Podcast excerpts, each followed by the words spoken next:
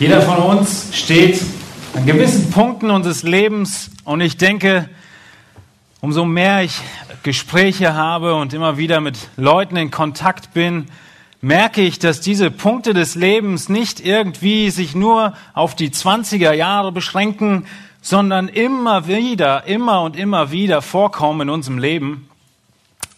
Und diese Punkte sind immer Punkte, an denen wir vor Entscheidungen stehen. Wir stehen so oft vor größeren Entscheidungen. Nicht die Entscheidung, welche Krawatte ich heute Morgen anziehe, sondern wirklich wichtige Dinge, die Auswirkungen haben auf Größeres, läng längerfristige Auswirkungen haben. Und ich denke, jeder von euch denkt in irgendeinem Bereich, was immer es auch sein mag, über eine Veränderung in seinem Leben nach. Vielleicht könnte ich das oder dieses machen in den nächsten zwei, drei, fünf Jahren und andere Dinge. Und immer wenn wir vor solchen Entscheidungen stehen oder wenn wir abwägen, was wir denn machen würden oder tun oder nicht tun würden, fragen wir uns oft, wie viel wir denn da rein investieren sollten oder müssten. Wenn jemand etwas von uns möchte oder wir etwas geben sollen, stellen wir uns diese Frage, die über dieser Predigt steht, und sie ist ein wenig provokant. Wie viel ist gut genug? Wir wollen so leben, das Beste rausholen, und mit minimalem Aufwand und Investition das Größte erreichen. Wie viel ist gut genug, stellen wir vor allem dann in den Raum diese Frage, wenn es darum geht, dass wir etwas abgeben an jemand anderen. Oder wir etwas investieren wollen, damit wir am Ende äh, mehr haben. Ihr kennt Aktien, Wertpapiere, eigentlich nur ein Stück Papier, aber diese Aktien, sie steigen und fallen in ihrem Wert, je nachdem, wie diese Aktiengesellschaft steigt oder fällt in ihrem Wert. Und diese Aktien hängen direkt an dem Erfolg oder Misserfolg dieser Aktiengesellschaft. Und wir sehen heutzutage, dass das gesamte Finanzsystem ziemlich auf wackeligen Beinen steht. Wer hätte gedacht, dass die frühere Weltmacht, die Vereinigten Staaten von Amerika, vor einem Zahlungsausfall stehen? Und niemand weiß, die besten Leute der Prognosen können keine Prognosen aufstellen, was passieren würde, wenn die eine oder andere Unterschrift nicht geleistet wird. Es ist alles wackelig. Und wir wissen nicht wirklich, wo wir denn noch hinein investieren sollen. Nicht nur unser Geld, auch unsere Zeit, unsere Energie, unsere Arbeit. Und stell dir mal vor, du hättest jetzt eine unglaublich sichere Quelle einen ganz geheimen Kontakt. Und er würde ganz sicher wissen, dass am Ende diese oder jene Aktiengesellschaft die anderen schlucken wird. So ähnlich wie Google das gerade macht. Eine Firma nach der anderen heißt am Ende auf einmal Google im Untertitel. Und du würdest wissen, dass diese Firma auch am Ende standhalten wird und bleiben wird, dann wäre doch die eine Frage, die wir uns stellen, worein investieren wir dann? In die Firmen, die ich weiß, aufgekauft werden? Oder in diejenige, die ich weiß, die wachsen wird? Die am Ende als größte dastehen wird? Natürlich würden wir in die bleibende ähm, Aktiengesellschaft investieren. Und irgendwie würden wir dann in diesem Moment unsere Frage vielleicht doch anders formulieren. Wir würden dann vielleicht nicht mehr fragen, wie viel ist gut genug, wenn ich da rein investiere und genau weiß, das wird sich multiplizieren, meine Investition. Dann werde ich auf einmal die Sache etwas anders sehen. Und wir wollen heute Morgen in das Buch der Offenbarung schauen. Und ein ähnliches Szenario, wie ich es gerade aufgemalt habe, uns anschauen und sehen, wie wird es am Ende aussehen? Was wird am Ende dieser Welt bleiben? Wer wird bleiben? Wer wird an, alle anderen in den Schatten stellen?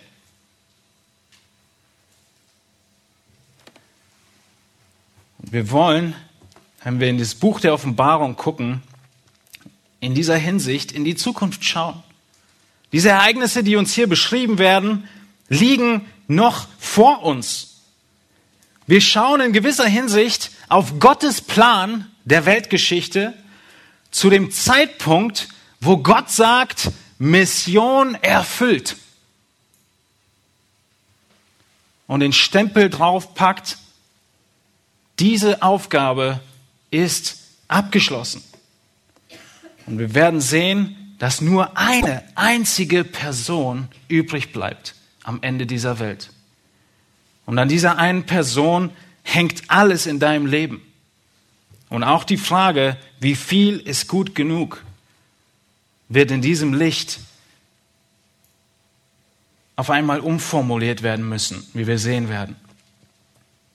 Ihr wisst, das Buch der Offenbarung schreibt zum größten Teil ab Kapitel 4 von den Dingen, die noch kommen werden, die noch nicht gewesen sind.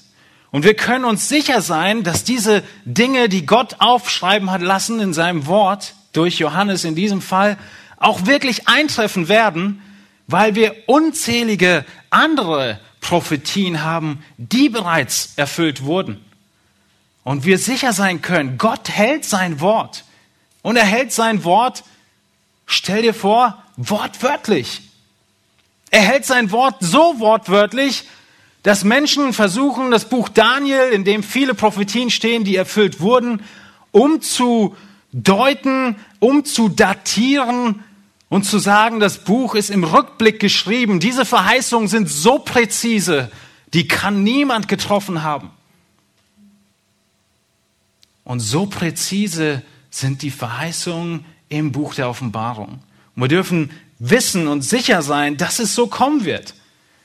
Wir haben diese Quelle, diesen geheimen Informanten, der uns sagt, wie es am Ende ausgehen wird. Und wir sehen, dass am Ende der Welt alles in eine Sache hineinführt, nämlich in die Anbetung des dreieinigen Gottes, Vater, Sohn und Heiliger Geist. Und um die Grundlage zu legen für Offenbarung 5, womit wir uns heute beschäftigen wollen, in einem bisschen größeren und schnelleren Tempo, als ihr es gewohnt seid äh, aus dem Kolosserbrief. Nicht ein Vers, sondern ein Kapitel heute. Und die Grundlage liegt, legt Offenbarung Kapitel 4.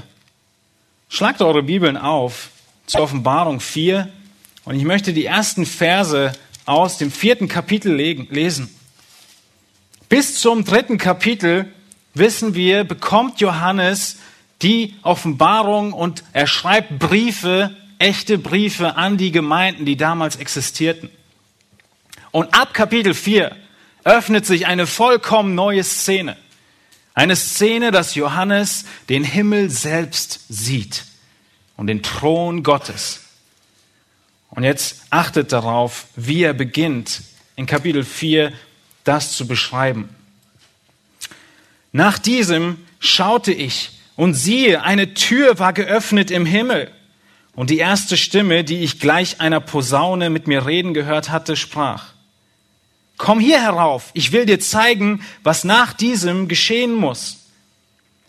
Und sogleich war ich im Geist und siehe, ein Thron stand im Himmel und auf dem Thron saß einer.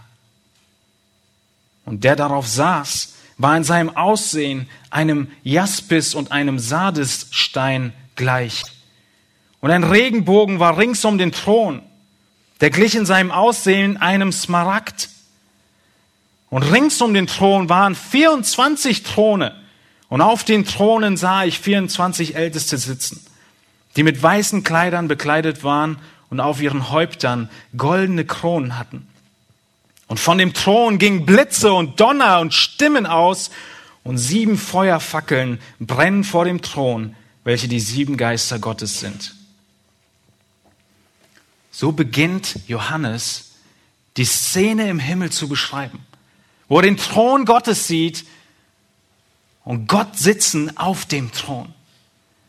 In einer Schönheit von besonderen Steinen, die uns heute gar nichts mehr sagen. Jaspis, Sardis, Smaragd. Und wenn wir diesen, dieses Kapitel weiterlest oder mit euren Augen jetzt überfliegt, werdet ihr sehen, wie Johannes es weiter in unglaublich herrlichen Worten beschreibt. Als ein gläsernes Meer gleich Kristall und, und, und. Und diese Szene, sie gipfelt in Vers 8 darin, dass die Leute, die Ältesten und die anderen Wesen um Gott herum ihn anbeten. In Vers 8b sehen wir, dass sie einstimmig sagen oder ausrufen, heilig, heilig, heilig ist der Herr, Gott der Allmächtige, der war und der ist und der kommt.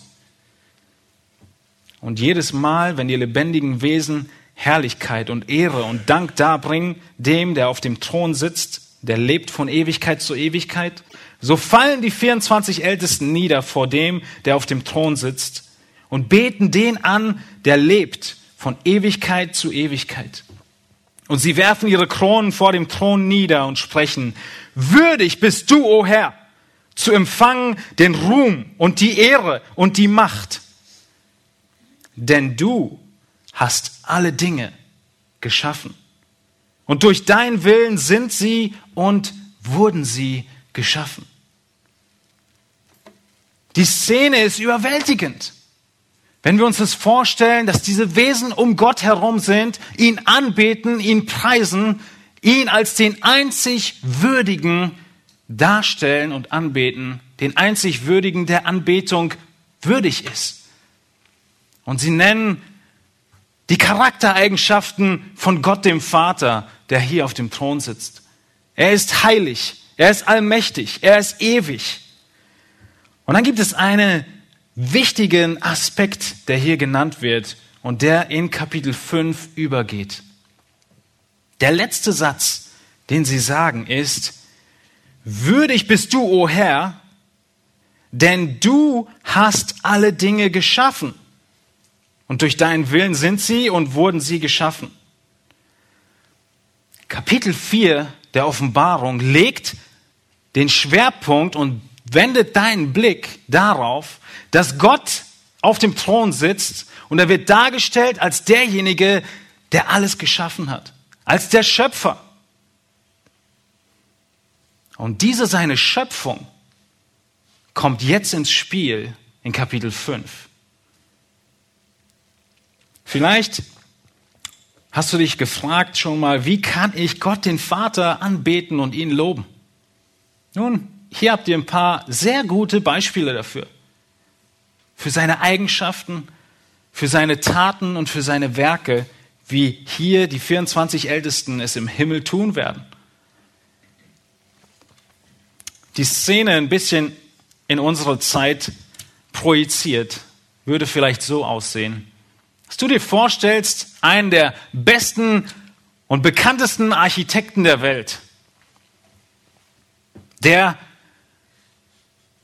nun sein Lebenswerk plant, von der ersten Skizze bis hin zum fertigen Plan, Bauplan. Und nicht nur den Plan aufstellt, sondern es ausführt, umsetzt und dieses prachtvolle Objekt oder sagen wir Campus, Insel, was immer erbaut. Und wir wissen, jeder wird sterben. Er steht vor seinem Tod. Was würde er machen? Er würde dieses Lebenswerk seinem Sohn vermachen. Richtig? Er würde sein Testament schreiben, er würde den Grundbucheintrag vorbereiten, damit sein Sohn das Erbe in Empfang nehmen kann. Und diese Szene wird beschrieben in Kapitel 4. In dieser Art und Weise ist Gott der Vater, der Schöpfer, der die ganze Welt von Anfang an durchplant und erschafft. Und jetzt hat er sie geschaffen und er hält sie. Damit sind wir im letzten Vers von Offenbarung 4.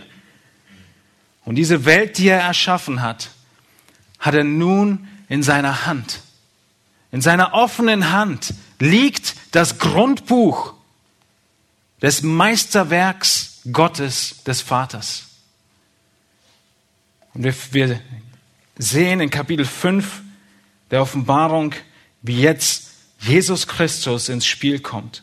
Und alles dreht sich um dieses Objekt der Schöpfung Gottes aus Kapitel 4. Alles dreht sich um das ganze Universum und um die Welt. Und die, die Handlung geht weiter in Kapitel 5, Vers 1 und ich lese erstmal die ersten sieben Verse. Und ich sah in der rechten Hand dessen, der auf dem Thron saß, ein Buch, innen und außen beschrieben, mit sieben Siegeln versiegelt. Und ich sah einen starken Engel, der verkündigte mit lauter Stimme, wer ist würdig, das Buch zu öffnen und seine Siegel zu brechen? Und niemand, weder im Himmel noch auf der Erde noch unter der Erde, vermochte das Buch zu öffnen, noch hineinzublicken. Und ich weinte sehr, weil niemand für würdig befunden wurde, das Buch zu öffnen und zu lesen, noch auch hineinzublicken. Und einer von den Ältesten spricht zu mir, weine nicht. Siehe, es hat überwunden der Löwe, der aus dem Stamm Juda ist, die Wurzel Davids, um das Buch zu öffnen und seine sieben Siegel zu brechen. Und ich sah und siehe, in der Mitte des Thrones und der vier lebendigen Wesen und inmitten der Ältesten stand ein Lamm, wie geschlachtet es hatte sieben Hörner und sieben Augen, welche die sieben Geister Gottes sind, die ausgesandt sind über die ganze Erde. Und es kam und nahm das Buch aus der Rechten dessen, der auf dem Thron saß.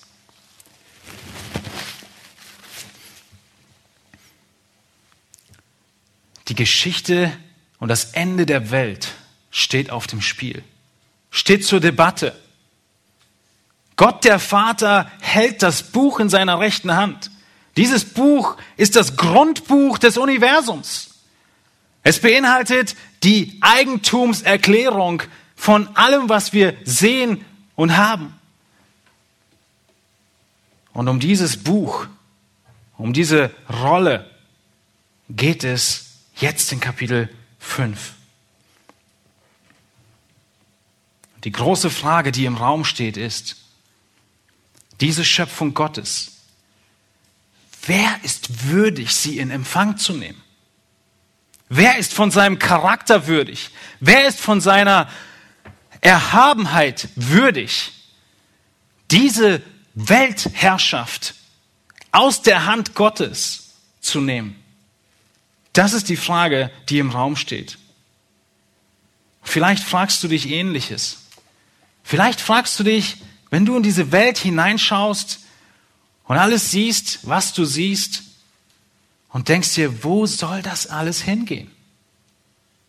Wo soll das alles enden? Wie wird diese Welt irgendwann befreit werden? Warum existiert das überhaupt alles? Und auf all diese Antworten, auf all diese Fragen gibt Kapitel 5 eine Antwort. Und diese Antwort ist Christus, der Sohn Gottes. Christus, der Löwe aus dem Stamm Juda. Christus, das Lamm, das geschlachtet wurde. Er ist derjenige, der würdig ist. Wir fragen uns, wie viel ist gut genug? In unserem Leben, in unserem Alltag fragen wir uns, wie viel soll ich einsetzen? Wie viel soll ich investieren? Wie viel Zeit, Energie, Geld, Kraft, Gedanken soll ich investieren? Und die Antworten, die wir jetzt in drei Punkten sehen werden, finden wir im Text. Und wir werden in dieser Frage drei Antworten haben. Zum einen müssen wir etwas bedenken, wir müssen etwas begreifen und etwas beachten. Zuallererst, wenn du dir diese Frage stellst, wie viel genug ist, musst du bedenken, in welchem miserablen Zustand du gewesen bist. Du warst in einem miserablen Zustand. Das ist der Hintergrund für die Antwort darauf, die wir uns stellen, auf die Frage, wie viel sollen wir investieren? Wenn wir uns Verse 1 und folgende anschauen, dann sehen wir, dass der Zustand der Menschheit in diesem Buch, was Gott der Vater in seiner Hand hält, veranschaulicht wird. Der Zustand der Menschheit wird veranschaulicht. In Vers 1 heißt es, und ich sah in der Rechten dessen, der auf dem Thron saß, ein Buch, innen und außen beschrieben mit sieben Siegeln. Dieses Buch liegt auf der Hand Gottes. Es ist zum Nehmen bereit. Er hält es nicht irgendwie fest unter seinem Mantel. Es liegt da. Und er hält es offen. Und dieses Buch, es ist verschlossen. Dieses Buch, dieses Grundbuch hat noch niemand gelesen. Es ist zu. Und deshalb wird Johannes so traurig, als niemand da ist, der es öffnen kann. Und diese Buchrolle, sie spricht von der Besitzurkunde der Erde. Und wenn ihr dieses Konzept von diesen Besitzurkunden und Grundbüchern der damaligen Zeit ein bisschen mehr nachlesen wollt, ich kann jetzt nicht darauf eingehen aufgrund der Zeit, dann notiert euch Jeremia 32, wo genau so eine Geschichte geschieht, wo Jeremia aufgefordert wird, ein Grundstück zu kaufen, ein Grundbuch zu erwerben, von einem Grundstück, das von Feinden besetzt ist. Stellt euch das mal vor. Du kaufst ein Grundstück und da sind deine Feinde drauf. Und das ist Jeremia 32. Gott fordert ihn auf, um ihm zu zeigen, man wird wieder Grundstücke kaufen und verkaufen. Ich werde euch befreien von diesen Feinden. Und du, Jeremia, sollst Vorbild sein und sollst dieses Grundstück kaufen, im Glauben daran, dass ich diese Feinde von dem Grundstück wieder entfernen werde. Und genau diese Szene spielt sich hier im Himmel ab, nicht für ein Grundstück, sondern für die ganze Welt. In Offenbarung 11, Vers 15 wird deutlich, dass es sich hier um die ganze Welt handelt. Offenbarung 11, 15 heißt es, und der siebte Engel stieß in die Posaune. Da ertönten laute Stimmen im Himmel, die sprachen, die Königreiche der Welt sind unserem Herrn und seinem Gesalbten zuteil geworden. Und er wird herrschen von Ewigkeit zu Ewigkeit. Es gibt noch einige andere Stellen in Kapitel 19, Vers 11 und folgende, wo deutlich wird und unmissverständlich ist, dass diese Buchrolle die gesamte Welt beinhaltet. Und diese Buchrolle, diese Eigentumsurkunde ist nicht so sehr beschrieben, was Christus erben wird, sondern wie er dieses Erbe wiederbekommen wird wie er die Feinde auf diesem Grundstück besiegen wird. Das ist mehr der Inhalt dieser Buchrolle als die, die, der Aspekt davon, was er erben wird. Der Zustand, dein miserabler Zustand wird deutlich in diesem Buch. Worin wird dein miserabler Zustand deutlich? Allein der Fakt, dass dieses Buch verschlossen ist, dass jemand es öffnen muss, dass dieses Grundstück von Feinden besetzt ist, zeigt, dass der Zustand fatal miserabel ist. Sonst müsste man nicht nach jemandem suchen und fragen, wer würdig ist, das Buch zu öffnen.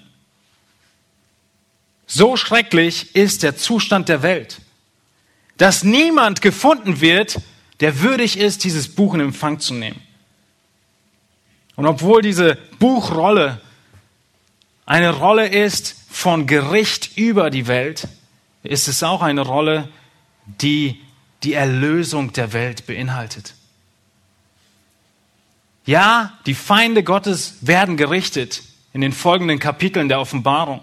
Aber gleichzeitig wird dieses Universum von Christus erlöst. Und darum geht es.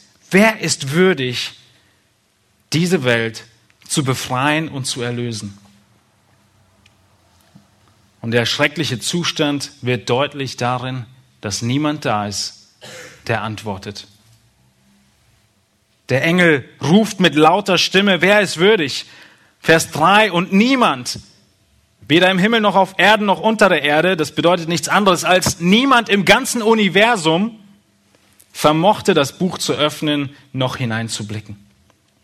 Dieser starke Engel, er sucht jemanden, der würdig ist und fähig, diese Buchrolle zu öffnen. Jemand, der in seinem Charakter es würdig ist und auch dieses göttliche Recht hat dazu. Jemand, der die Macht hat, Satan und seine Dämonen, die Feinde, die diese Welt besitzen oder besetzen, auszulöschen und den Fluch umzukehren. Und stellt euch diese Stille im Himmel vor.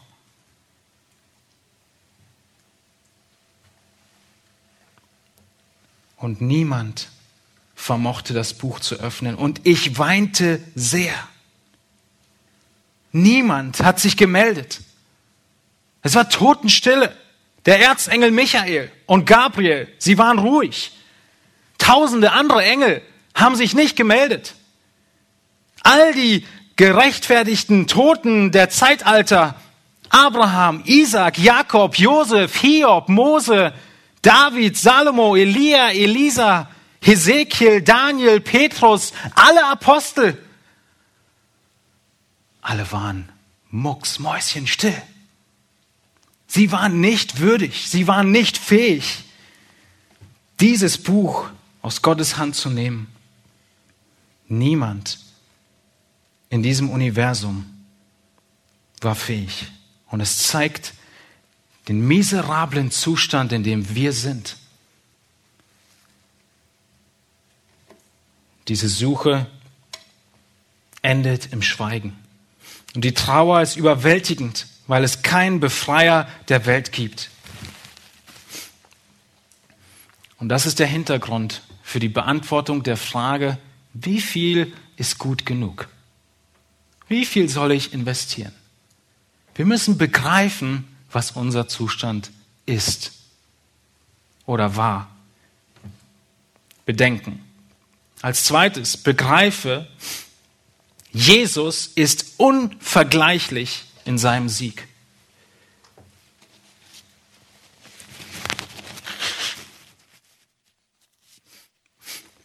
Wir sehen jetzt in Vers 5 hinein und werden gehen zurück in diese Szene. Und einer der Ältesten spricht zu mir, weine nicht. Siehe, es hat überwunden der Löwe, der aus dem Stamm Juda ist die Wurzel Davids, um das Buch zu öffnen und seine sieben Siegel zu brechen. Christus wird vorgestellt. Jesus Christus kommt in das Bild. Und die Majestät und Herrlichkeit Christi steht im großen Gegensatz zu unserem miserablen Zustand und zum Schweigen der gesamten, des gesamten Universums. Er kommt. Und dieser Löwe, wie er beschrieben wird, er ist würdig, weil er gesiegt hat. Dieser Löwe hat gesiegt. Es heißt in Vers 5, er hat überwunden. Das ist das griechische Wort Nikao von Nike. Die Marke kennt ihr. Sieg. Christus, der Löwe aus Juda, hat gesiegt. Deshalb ist er würdig. Siehe, es hat überwunden der Löwe. Und dieser Löwe aus dem Stamm Juda ist ein Bezug zu 1. Mose 49, wo Juda als Löwe bezeichnet wird und als starker König der Tiere. Seine Macht wird in diesem Bild und in dieser Beschreibung des Löwens verdeutlicht. Christi Macht. Er ging ans Kreuz und er siegte. Wenn wir weiterlesen, bleibt es nicht nur bei dem Bild des Löwens. In Vers 6, und ich sah und siehe, in der Mitte des Thrones und der vier lebendigen Wesen und inmitten der Ältesten stand ein Lamm, wie geschlachtet. Als zweites wird Christus, der jetzt hier in die Szene hineinkommt, beschrieben als Lamm. Ein kleines Schaf. Und dieses Lamm verdeutlicht die Sanftmut Christi. Und es ist ein geschlachtetes Lamm. Aber zuallererst müssen wir merken und bemerken, dass dieses Lamm, was hier beschrieben wird, einen zentralen Platz im Himmel hat. Christus ist nicht irgendjemand, der irgendwo in einer Ecke des Himmels ist und sich dann zu Wort meldet. Äh, ich vielleicht. Schaut mal, was hier steht. In der Mitte des Thrones und inmitten der Ältesten stand ein Lamm. Das ist kein Zufall. Zweimal betont Johannes, dass Christus, dieses Lamm, wie geschlachtet, genau in der Mitte steht von dieser Szene aus Kapitel 4, die wir noch vor Augen haben. Der Thron in der Mitte und die 24 Ältesten mittendrin rundherum, die sieben Fackeln. Und wie das genau aussieht, weiß ich nicht. Aber in der Mitte des Thrones ist nicht nur der Vater, er ist auf dem Thron und in der Mitte ist Christus. Er ist zentral, er ist der Mittelpunkt des Himmels. Und dann wird der Kontrast zum Löwen natürlich hervorgehoben. Das Passalam, was ein Haustier war für die Israeliten, ist wie dein Hund zu Hause, von dem du dich nicht trennen kannst. Ist wie deine Katze. Das war das Lamm damals. Es lebte drei Tage mit in der Familie, bevor sie es geschlachtet haben zu Passa. Und das wird dargestellt.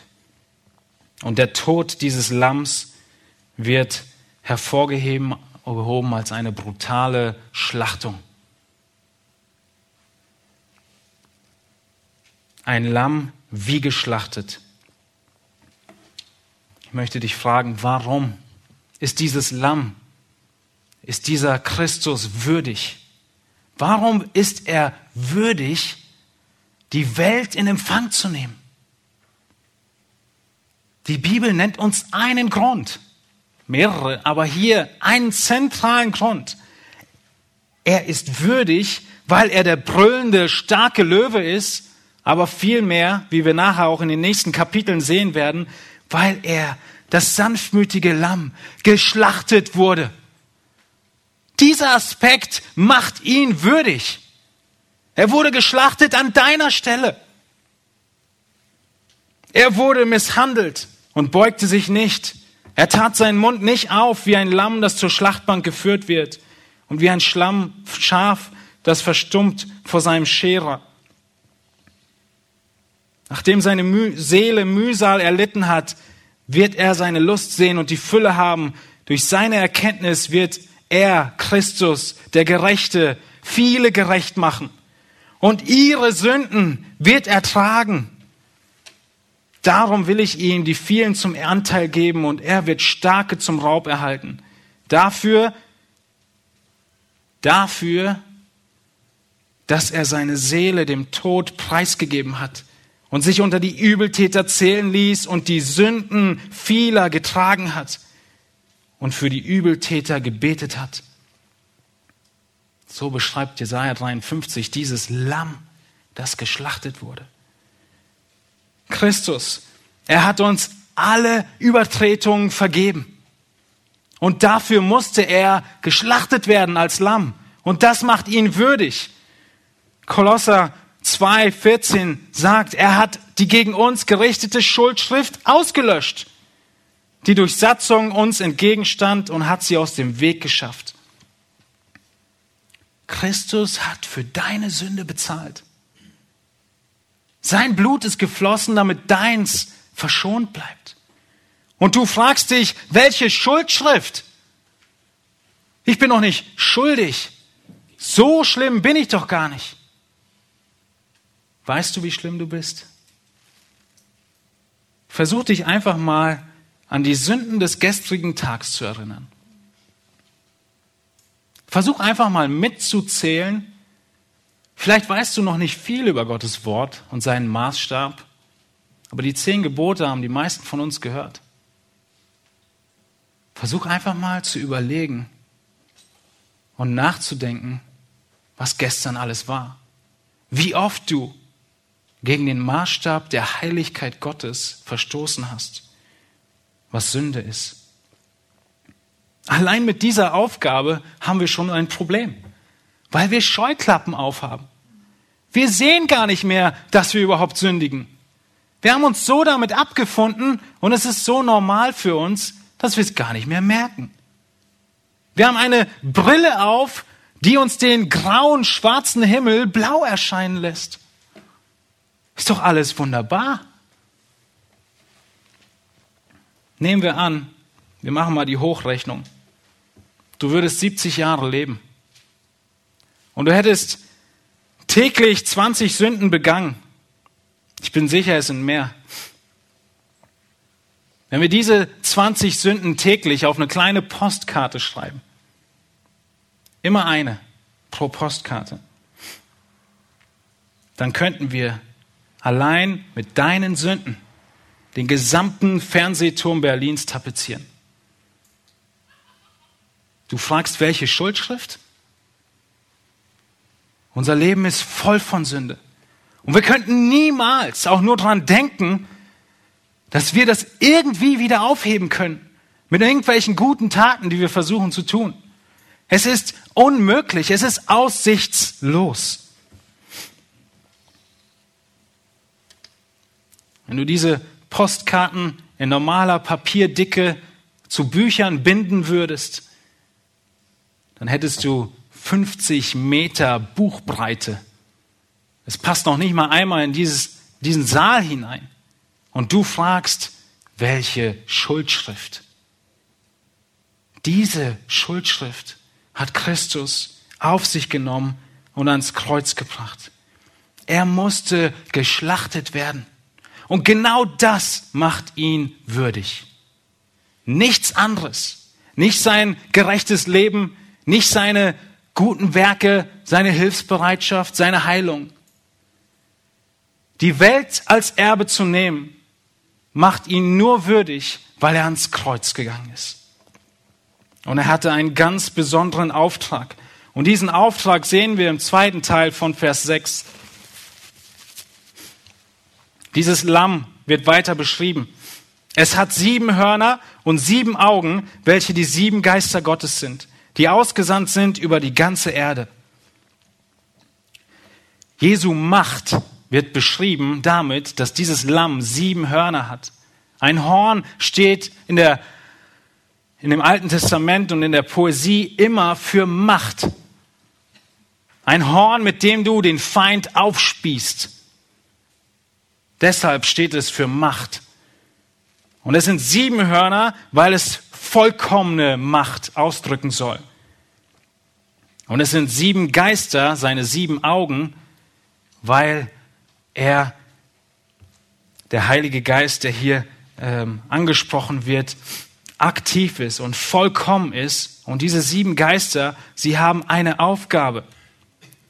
Der letzte Teil von Vers 6, diese sieben Geister Gottes, sie sind ausgesandt über die ganze Erde. Was macht der Heilige Geist von Christus ausgesandt? Was macht er? Er rettet Menschen. Er wendet das Opfer, was damals geschehen ist, vor 2000 Jahren, in den einzelnen Menschen an, überführt sie von Sünde und rettet sie. Und wenn es in deinem Leben noch nicht geschehen ist, dann ist es möglich. Der Heilige Geist ist unterwegs.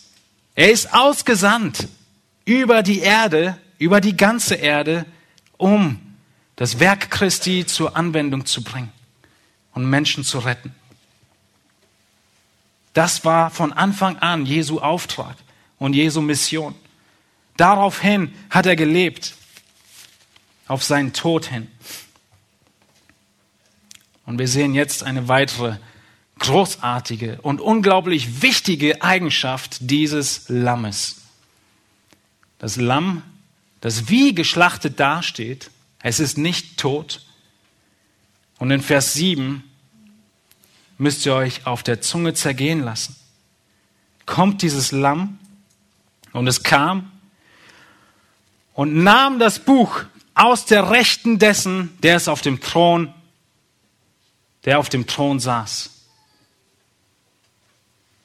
Die Szene des Himmels. Das Lamm wie geschlachtet. Niemand ist da, der würdig wäre, diese Rolle in Empfang zu nehmen. Wer soll denn auch würdig sein, aus Gottes Hand selbst sich die Freiheit rauszunehmen und ein Erbe in Empfang zu nehmen? Wer soll würdig sein als Gott selbst? Und allein diese Tatsache, dass Gott nicht dem Lamm die Buchrolle gibt, dass er sie, dass er ihn noch überreden muss, diese Buchrolle zu nehmen, sondern dass das Lamm kommt und es nimmt. Diese Buchrolle zeigt die Souveränität des Lammes und dass er vollkommen Gott selbst ist. Stellt euch vor, der letzte Boxkampf, den ihr gesehen habt. Vielleicht ist es noch nicht so lange her, vielleicht schon ein bisschen länger. Es gibt Boxkämpfe, in denen der Kampf ziemlich ausgeglichen ist. Und am Ende der x-ten Runde, zwölf, ich weiß nicht, äh, sind beide Boxer da und sie müssen abwarten, was die Punktrichter sagen, weil der Sieg ist nicht so klar. Und es wäre töricht, wenn einer der beiden schon seine Hände emporragen würde und Sieg feiern würde, wo er doch gar nicht so sicher gesiegt hat.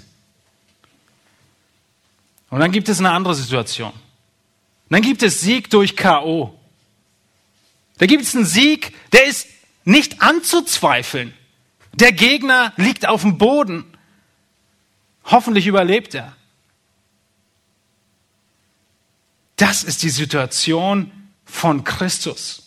Er hat nicht gesiegt und es war irgendwie unsicher, wie das jetzt ausgehen wird. Wir könnten sagen, Christus hat am Kreuz gesiegt durch KO. Knockout.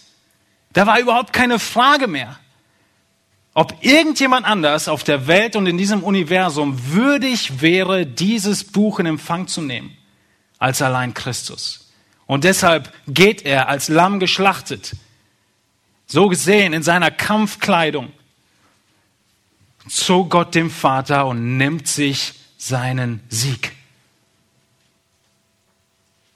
Weil es zweifellos ist, dass er der Einzige ist und dass er der Mächtigste und Stärkste ist. Er ist souverän. Und das wird in diesem kleinen Akt dargestellt. Wir haben zwei Aspekte jetzt gesehen. Wir haben gesehen, dass unser Zustand miserabel war. Wir haben gesehen, dass das den Hintergrund liefert für eine Antwort auf die Frage, was ist gut genug? Wir sehen unseren schlechten Zustand und wir sehen die unglaubliche Erhabenheit Christi. Wie viel ist gut genug? Du kannst erkennen, wie viel jemandem eine Sache wert ist, indem wie viel er darin investiert. Desto höher man etwas achtet und wertschätzt und für würdig erachtet, desto mehr wird man investieren. Der echte Fußballfan hat die Jahreskarte und reist überall hin mit mit seiner Mannschaft. Warum? Weil er sie anbetet, weil er sie für würdig erachtet. Investiert er so viel, jeden Urlaubstag, wahrscheinlich sogar noch unbezahlten Urlaub. An dem, wie viel wir investieren, zeigt sich, wie würdig wir etwas achten. Und du fragst dich, wie viel ist genug im Hinblick auf die Würde Christi? Und wir sehen jetzt, dass Christi Ehre nicht nur so groß wird, weil wir so miserabel sind und weil er so unglaublich erhaben ist, sondern seine Ehre wird maximiert in der Tatsache, dass die Reichweite des Erlösungswerkes sich über das ganze Universum erstreckt. Und das ist der Rest des fünften Kapitels. Beachte, Jesu Reichweite des Erlösungswerkes erstreckt sich über das ganze Universum. Wir lesen in Vers 8 weiter und ihr werdet erkennen, wie die Betonung immer und immer wieder auf dem einzig Würdigen liegt, Jesus Christus, dem Geschlachteten. Vers 8. Und als das Lamm, als es das Buch nahm, fielen die vier lebendigen Wesen und die 24 Ältesten vor dem Lamm nieder und sie hatten jeder eine Harfe und eine goldene Schale voll Räucherwerk. Das sind die Gebete der Heiligen. Und sie sangen ein neues Lied, in dem sie sprachen, du bist würdig, das Buch zu nehmen und seine Siegel zu öffnen, denn du bist geschlachtet worden und hast für uns Gott, hast uns für Gott erkauft mit deinem Blut aus allen Stämmen und Sprachen und Völkern und Nationen und hast uns zu Königen und Priestern gemacht. Für unseren Gott. Und wir werden herrschen auf Erden. Und ich sah und ich hörte eine Stimme von vielen Engeln rings um den Thron und um die lebendigen Wesen und die Ältesten und ihre Zahl war zehntausend mal zehntausend und tausend mal tausend. Die sprachen mit lauter Stimme. Würdig ist das Lamm, das geschlachtet worden ist zu empfangen Kraft und Reichtum und Weisheit und Stärke und Ehre und Ruhm und Lob. Und jedes Geschöpf, das im Himmel und auf der Erde und unter der Erde ist und was auf dem Meer ist und alles, was in ihnen ist, hörte ich sagen, dem, der auf dem Thron sitzt und dem Lamm gebührt das Lob und die Ehre und der Ruhm und die Macht von Ewigkeit zu Ewigkeit. Und die vier lebendigen Wesen sprachen Amen. Und die 24 Ältesten fielen nieder und beteten den an, der lebt von Ewigkeit zu Ewigkeit. Dieses Ende der Szene der Übergabe des Universums an den neuen Herrscher endet in diesem spontanen, ungeplanten und trotzdem so einstimmigen Lobgesang aller Anwesenden. Und anwesend war das ganze Universum. Alle standen bis zu diesem Moment gespannt da. Niemand wusste, was geschieht. Alle haben geschwiegen. Keiner hat gewagt, nach vorne zu gehen. Das Lamm kommt, es nimmt die Rolle und alle brechen in Jubel aus. Würdig ist das Lamm, das geschlachtet worden ist. Und es beweist die Größe des Opfers. Es beweist die Größe der Liebe. Und es zeigt, wie weitreichend dieses Erlösungswerk des geschlachteten Lammes ist. Wir sehen, wie nötig das Opfer war. Der Text heißt, wir wurden erkauft. Das bedeutet, wir waren verloren auf dem Sklavenmarkt, zum Verkauf angeboten. Und Christus kam und hat uns erkauft. Unser miserable Zustand wird nochmal wiederholt. Nicht mit irgendwie wenig Geld, sondern mit einem hohen Preis hat er uns erkauft. Der Text sagt, durch sein Blut hat er uns erkauft. Und er hat nicht nur einige erkauft. Ein paar Israeliten, ein paar Amerikaner, ein paar Deutsche, ein paar Russen. Er hat von Anfang an ein Ziel gehabt. Ein Ziel, was ihm größte Ehre ergeben wird. Nämlich aus jedem Stamm, Sprache, Nation Menschen zu erkaufen. Coca-Cola hat es sich zum Ziel gemacht, eine Cola in jedem Land dieser Welt anzubieten. Ich weiß nicht ganz, ob sie es schon geschafft haben. Aber warum würde eine Organisation so ein Ziel setzen, in jedem Land dieses Universums bekannt zu sein? Es geht um Würde. Es geht um Ansehen. Und kein Ansehen und keine Würde hätte Christus ausgereicht, wenn er nicht aus allen Stämmen weltweit, aus allen Nationen, aus allen Sprachen Menschen erretten würde. Es wäre zu wenig für ihn, wenn er nur aus einigen Völkern Menschen errettet. Die größte Ehre bekommt er, weil er, weil sein Erlösungswerk universal wirksam wird durch den Heiligen Geist, der unterwegs ist, Menschen überführt und rettet. Und dieses Ziel Jesu war von Anfang der Schrift deutlich in 1. Mose 12, wiederholt in Galater 3, Psalm 22, Psalm 96 haben wir heute Morgen gelesen vor der Predigt. Es war immer schon klar und deutlich, dass das Werk der Rettung Gottes nicht auf ein Volk beschränkt ist. Es wäre zu wenig für ihn.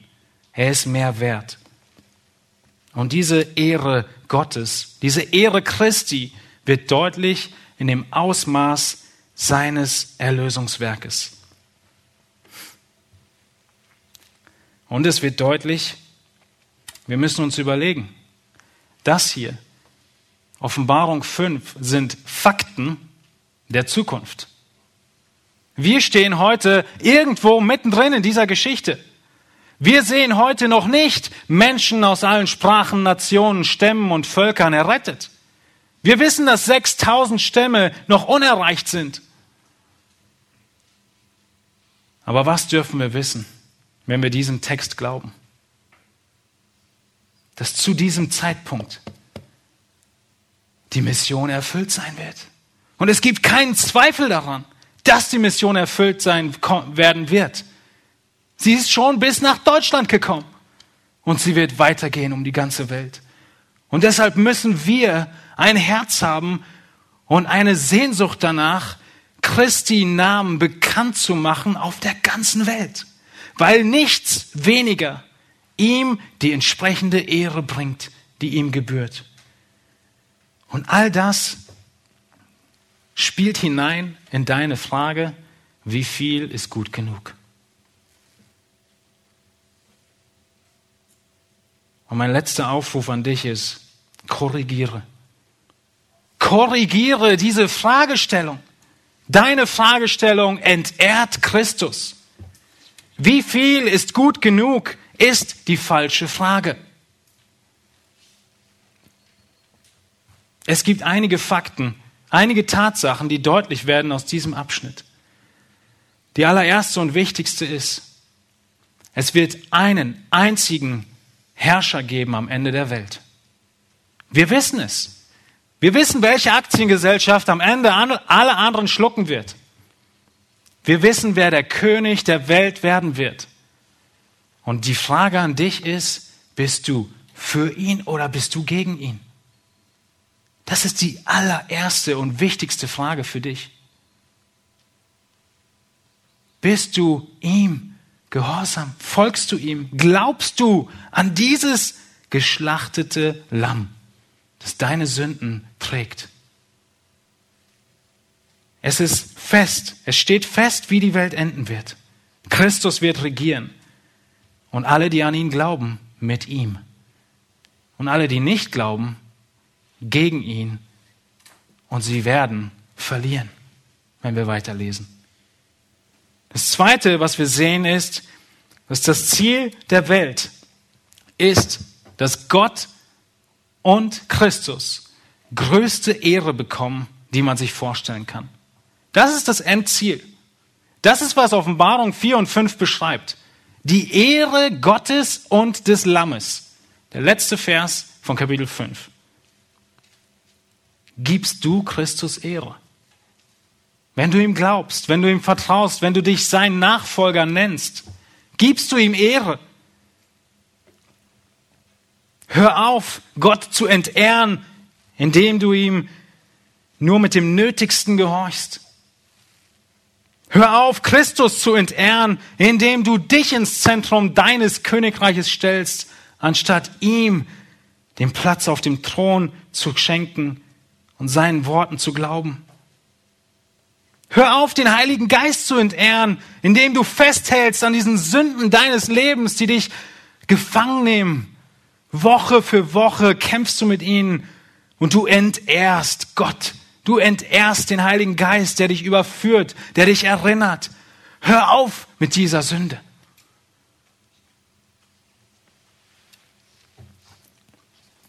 Du fragst, wie viel ist gut genug? Und Offenbarung 5 antwortet dir, hör auf, deine Talente zu vergraben. Du fragst, wie viel ist gut genug? Und Offenbarung zeigt dir, hör auf, so kleinkariert zu denken. Christi Erlösungswerk ist weltweit. Er wird vom ganzen Universum geehrt. Warum fragst du, in welchem Beruf kann ich Gott gerade noch so dienen? Offenbarung 5 würde dir zeigen, in welchem Beruf, an welchem Ort kann ich Gott in größtmöglicher Weise Ehre geben.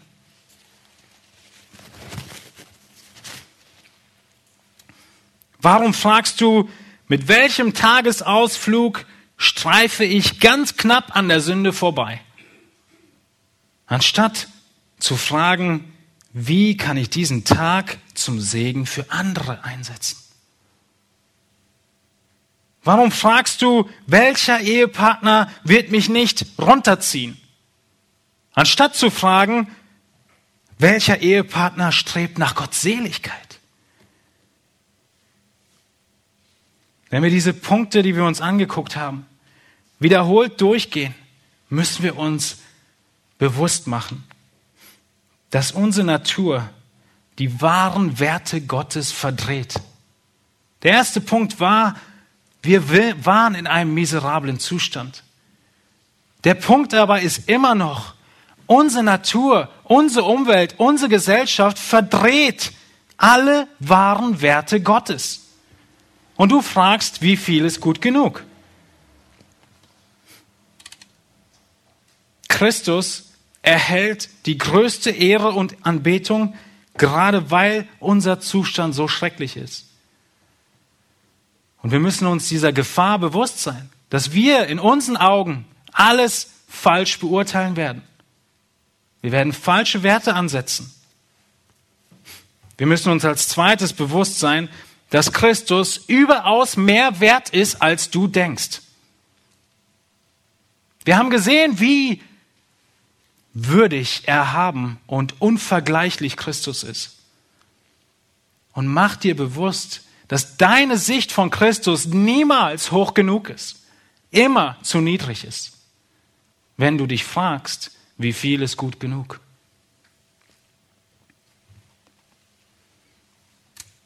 Und als letztes müssen wir beachten, wenn wir uns fragen, wie viel gut genug ist, dass Christus weitreichenderen Wert erhält, als uns bewusst ist. Es ist nicht nur klein. Das Werk Christi ist riesig. Christus starb nicht nur für dich.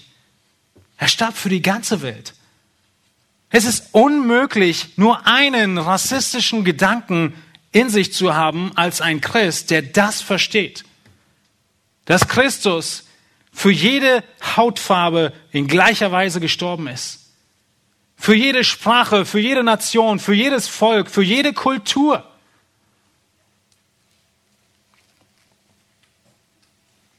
Er ist derjenige, der sein Werk vollbracht hat.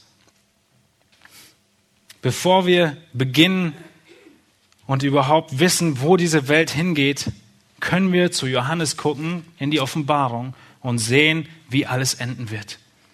Wir dürfen heute sehen, wo das Ende sein wird, dass Christus im Zentrum stehen wird, dass er die letzte und ultimative Anbetung bekommen wird. Und wenn das in Ewigkeit das Zentrum ist, muss es nicht auch heute in unserem Leben das Zentrum sein?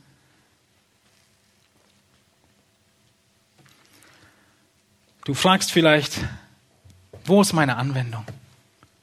Prediger, du hast uns keine Anwendung gebracht. Wisst ihr, was die Anwendung ist? Sie ist viel zu riesig. Sie ist nicht fassbar in Worten.